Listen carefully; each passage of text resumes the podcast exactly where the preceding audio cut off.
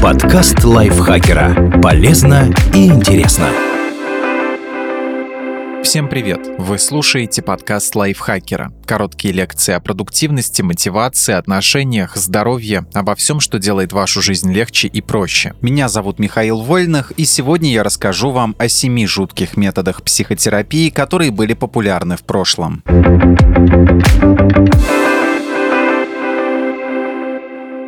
Трепанация. Проделывать дыры в черепах наши предки начали еще в каменном веке. Так они пытались облегчить головную боль, вылечить эпилепсию и избавиться от одержимости злыми духами. Археологам удалось обнаружить следы заживления костей на некоторых останках того периода. Отверстия от трепанации были гладкими по краям. То есть кому-то все же удавалось выжить после вмешательства, но как процедура сказывалась на здоровье, науке до сих пор неизвестно. В средние века появилось поверье, что потерю рассудка вызывает камень в мозге. Люди воспринимали метафору буквально и пытались избавиться от недуга, проделывая дырки в черепах. Иероним Босх даже запечатлел популярную процедуру на одной из своих картин. Она так и называется «Извлечение камня глупости». В эпоху Возрождения и до начала 19 века трепанации пытались лечить переломы и ранения головы. Причем проводили ее, как правило, дома у больного. Когда в 19 веке подобные операции начали делать делать в больницах, стало ясно, что смертность от них высока. Количество процедур резко сократилось, и со временем трепанацию перестали использовать для лечения ментальных расстройств.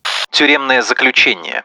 В начале 17 века в Европе было принято изолировать тех, кто пугал горожан или просто не соответствовал царившим в обществе устоям. Вместе с преступниками и бродягами в тюрьмы попадали и больные люди с инвалидностью и расстройствами психики. Нередко тех, кого считали опасными или буйными, приковывали цепями к стенам камер. Благодаря развитию медицины отношение к больным со временем улучшилось. Например, в 1792 году главным врачом парижского приюта для мужчин Бесетер стал Филипп Пинель. Он провел свою первую смелую реформу, сняв оковы с пациентов. Многие из них находились в неволе 30-40 лет кровопускание и рвота. Отцом европейской традиции кровопускания можно назвать Гиппократа. Целитель верил, что в каждом теле текут четыре жидкости – кровь, флегма, желтая и черная желчь. Пока их количество находится в равновесии, человек чувствует себя хорошо. Как только баланс нарушается, организм атакуют болезни. В древние времена считалось, что избыток крови самый опасный, потому чуть ли не все проблемы со здоровьем пытались решить кровопусканием. От других излишков предлагали избавляться голоданием, чисткой кишечника и вызыванием рвоты. Ментальные расстройства так тоже лечили. Например, в 18 веке метод применяли в Бетлемской королевской больнице, известной как Бедлам. Одним из ее пациентов в свое время был писатель Александр Крюден. В своей книге он вспоминал скудную диету и говорил, что обычные предписания вифлеемского врача – это чистка и рвота, чистка и рвота снова, а иногда и кровотечение.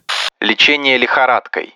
Еще древние греки заметили, что после сильного жара исчезают симптомы некоторых болезней. Пока наука не разобралась в природе бактерий и микроорганизмов, медики пытались лечить людей от сифилиса, туберкулеза и мании, вызывая у них высокую температуру. Например, в 1890-х годах австрийский психиатр Юлиус Вагнер Яурек вводил возбудитель туберкулеза пациентам, у которых помутнение рассудка были вызваны нейросифилисом. Когда вещество признали токсичным, врач не успокоился и начал заражать больных малярией. Ее можно было контролировать лекарствами. В 1917 году он привил 9 человек с прогрессивным параличом, поздней формой нейросифилиса. Шесть из них вышли в ремиссию. К слову, за это Вагнер Яурек получил Нобелевскую премию. Инсулиновая кома.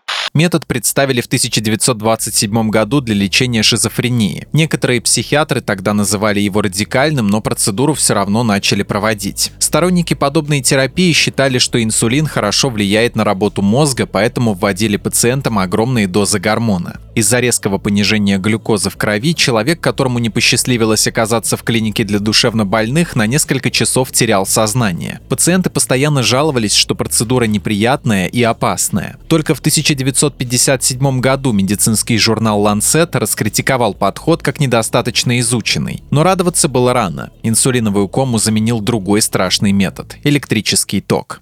Электрошоковая терапия.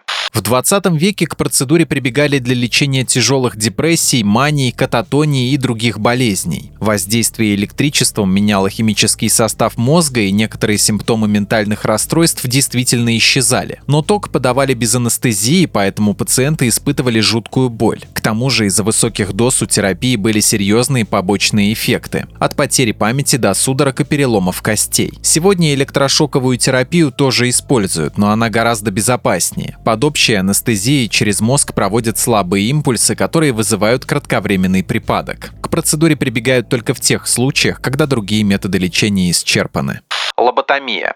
Первую подобную операцию провели в 1935 году в Португалии. Пациенту отделили белое вещество от других частей мозга, поэтому первое время врачи называли процедуру лейкотомией, от греческого слова «белый». Считалось, что так можно облегчить симптомы шизофрении, депрессии и других тяжелых заболеваний. За 20 лет в США и Европе выполнили около 60 тысяч операций, а в 1949 году изобретатель метода даже получил за него Нобелевскую премию. У лоботомии почти сразу обнаружились побочные эффекты. Пациенты становились апатичными и пассивными, часто испытывали трудности с концентрацией. В некоторых случаях последствия были фатальными. Когда в 1950-х годах создали первые препараты нейролептики, от операций постепенно начали отказываться. И только через 20 лет появилось полномасштабное исследование, которое показало несостоятельность метода. 73% людей, когда-то переживших лоботомию, спустя годы по-прежнему находились в больницах или дома под наблюдением родных.